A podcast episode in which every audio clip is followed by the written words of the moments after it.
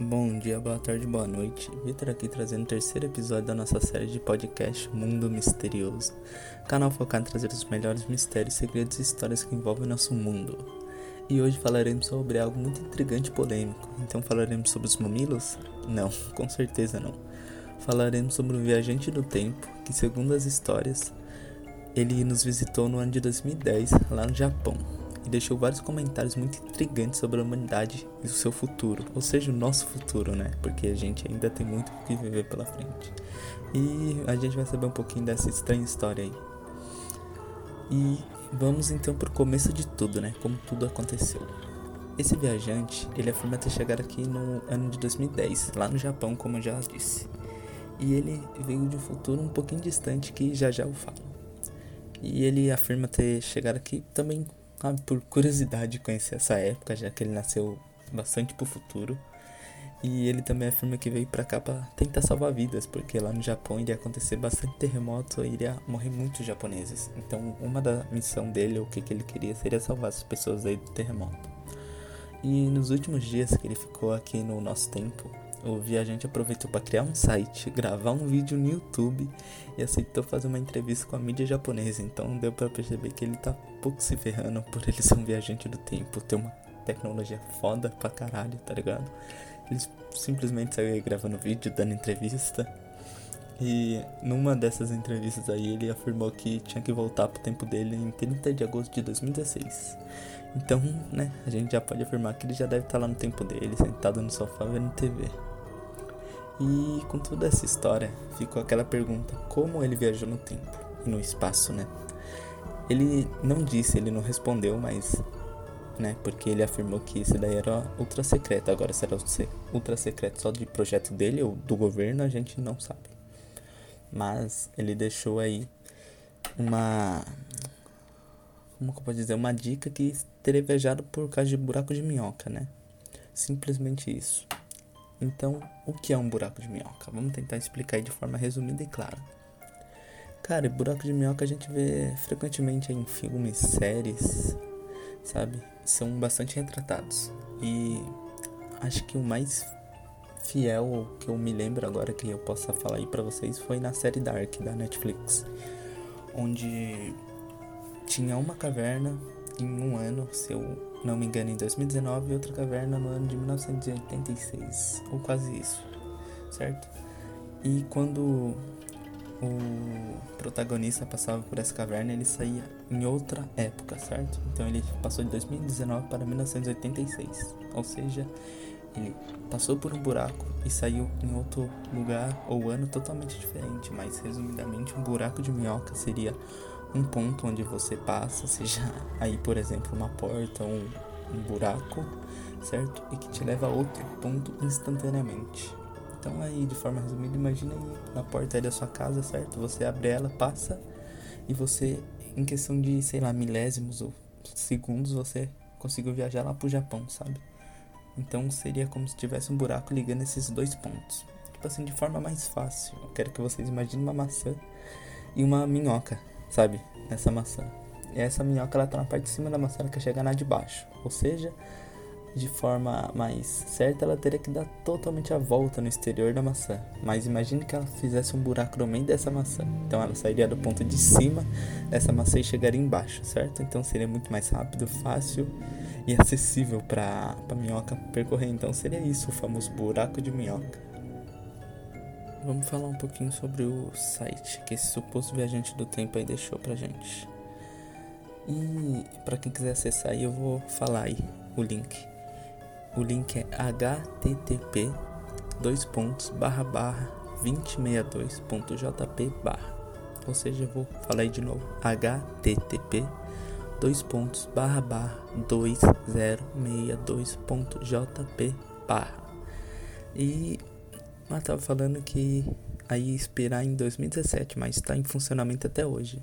E lá no site a gente pode ver que ele fornece algumas informações pessoais dele, como como a idade dele, que seria 39 anos, o, a altura dele, que seria 1,78m, ele estaria pesando em torno de 72 quilos.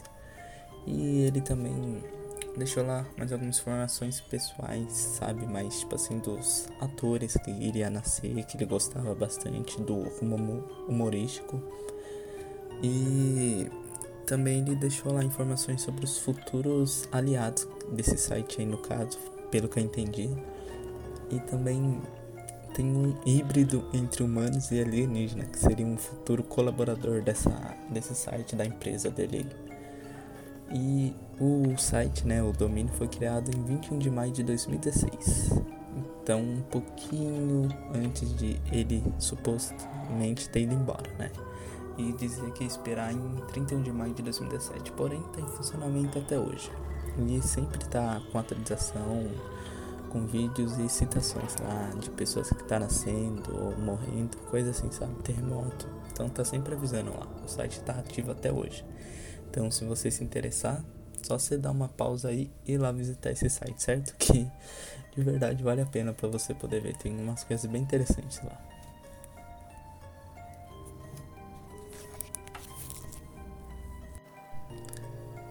Então vamos falar um pouquinho sobre o que ele falou.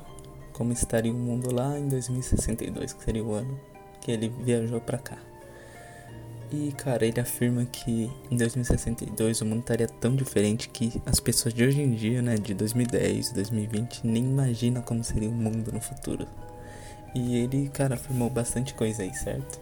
E em primeiro lugar, vamos começar aí com a, a moda, ou seja, o estilo de 2062.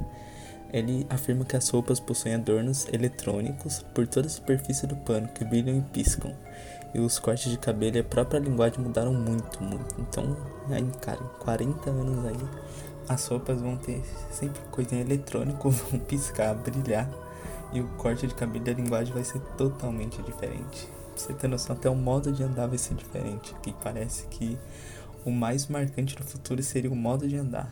Que as pessoas do ano de 2062 saltitam no andar, ou seja, elas andam pulando, sabe? Literalmente pulando.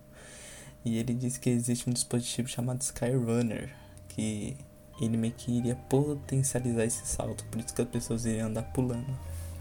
E as características físicas, ou seja, como a gente estaria por fora, né? Ele falou que uma característica física bem notável é que as pessoas do futuro têm braços e pernas muito mais longos, sendo um pouco mais altos do que as pessoas de hoje em dia.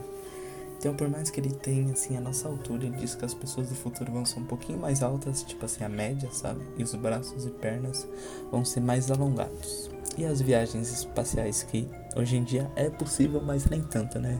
Só para planetas que, que existem perto da gente, entre aspas, perto, né? Porque Marte, entre outros, já tá bem longe. E a viagem no espaço em 2062 será algo corriqueiro, ou seja, normal. E a energia no futuro como vai estar? Tá? Principalmente a fonte de energia será solar, que 97% da energia consumida em todo o mundo em 2062 é obtida do Sol, ou seja, coisa que já está se tornando tecnicamente normal hoje em dia, né? Com as placas solares, mas lá em 2062 vai ser muito mais normal. E uma coisa que tecnicamente eu não sei se seria esse lápis 3D que a gente tem, que a gente consegue desenhar peça, sabe? Que sai uma coisinha de plástico na ponta que dá para você desenhar, mas ele afirma também que vai existir isso. E ele afirma uma coisa que tem Mover Road, que seria estradas que se movem. Que agora eu não me lembro bem, mas tem bastante filme de robô que apresente assim alguma rota que se mexe ou tecnicamente seria como os trens hoje em dia, sabe? Que muda a rota do trem para eles não colidirem, porque vai de um lado pro outro, sabe? E os carros? Ele fala que o carro em 2062, sim, cara, tem uma grande mudança. Ele afirma que a autonomia de combustível do carro lá faz de 30 a 50 km por litro de combustível. E então, ou seja, vai aumentar bastante, né, para um carro e ele afirma que isso daí ainda é bem antes, que no ano de 2062 mesmo, os carros vão andar entre 30 a 10 mil quilômetros com um litro de gasolina. Então, cara, vai ser muita coisa, muita, muita coisa mesmo. Já que hoje em dia a gente já fica impressionado com um carro que faz 15, 20 quilômetros por litro, né? Então imagine você fazer 3 mil. E a medicina em 2062? Ela praticamente lá não vai existir doença, não vai ter mais um, como eu posso dizer, doenças, né, cara? Gripe, entre essas coisas que a gente sofre hoje em dia. E o método de tratamento é a nível genético, então, cara, vai ser muito avançado, muito avançado. E ele fala que por um mundo ser tão diferente, quem quer voltar para a nossa época tem que passar por um intenso treinamento, sabe? Porque você viver num mundo tão avançado que é tão modificado, tão fácil de se viver, que é em 2062 e você vir para essa época para cá fazer alguma missão como ele fez. Ele falou que tem que passar por um intenso treinamento, porque realmente, cara, com tudo que ele afirma aí, a pessoa voltar para cá tem que ter uma mente forte, né?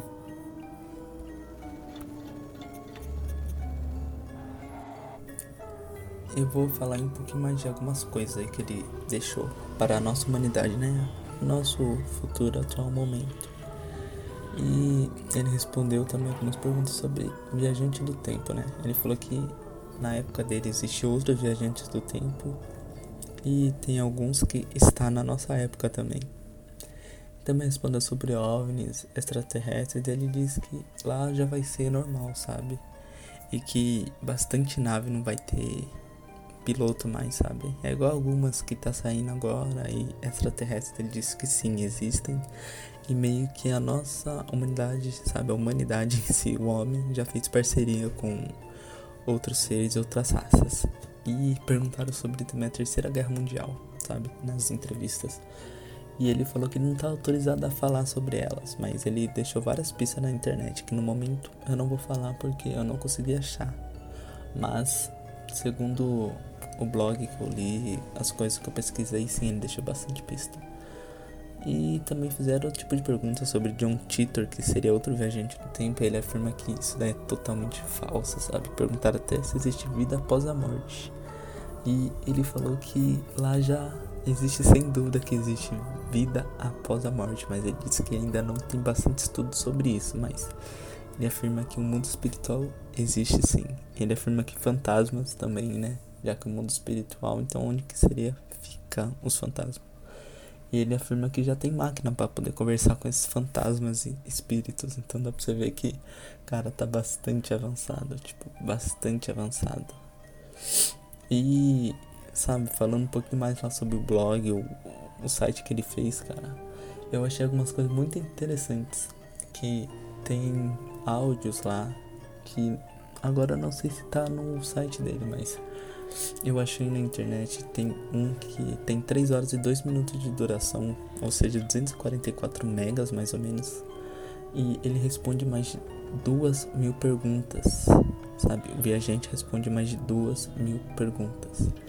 Tem mais outros dois áudios, um com 5 horas de duração que tem 400 mega, que ele fala sobre karma, dinheiro e modo de vida de pessoas de 2062, sabe? E o último seria de tecnologia, que tem mais ou menos 2 horas e 10 minutos, ou 180 megas, que também é ultra secreto, então não é todo mundo que teve acesso. E fala sobre tratamentos médicos, inteligência artificial e das cidades do ano de 2062. E esses áudios aí provavelmente foram para quem ajudou no site dele, porque na época ele pediu uma ajuda financeira para poder manter o site, sabe? Ele até falou que fez uma comparação que com o médium, sabe? Para poder prever o futuro, o médium cobraria, sei lá, 10 vezes mais, tá ligado? Mil vezes mais do que ele estaria cobrando só para poder manter o site ali, entende? Então foi algo bem estranho, velho. Mas que faz sentido, né? Então esses áudios aí provavelmente foi só para quem ajudou aí na construção do site a manter ele que tiver acesso, porque esses áudios são ultra secretos como eu achei aí nas pesquisas que eu fiz.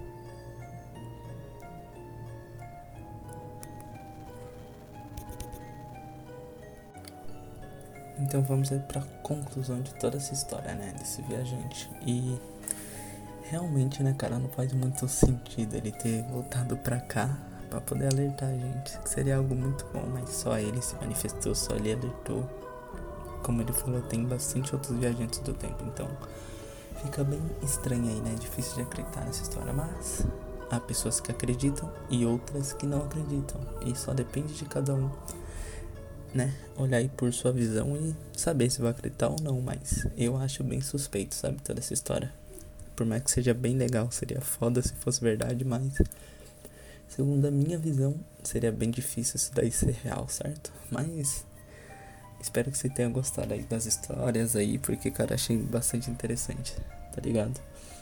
E, cara, espero aí estar tá trazendo mais podcasts muito interessantes aí para vocês, sabe? Espero que vocês tenham aproveitado este, espero que vocês gostem. E, cara, sempre tentar tá melhorando aí na qualidade das pesquisas, áudio e tudo mais aí para vocês, certo? Então, espero que vocês fiquem bem, tenham uma ótima semana e que essa segunda comece perfeitamente aí para vocês, certo? Fique bem, se cuidem, até a próxima. Falou! E obrigado por ouvir o podcast.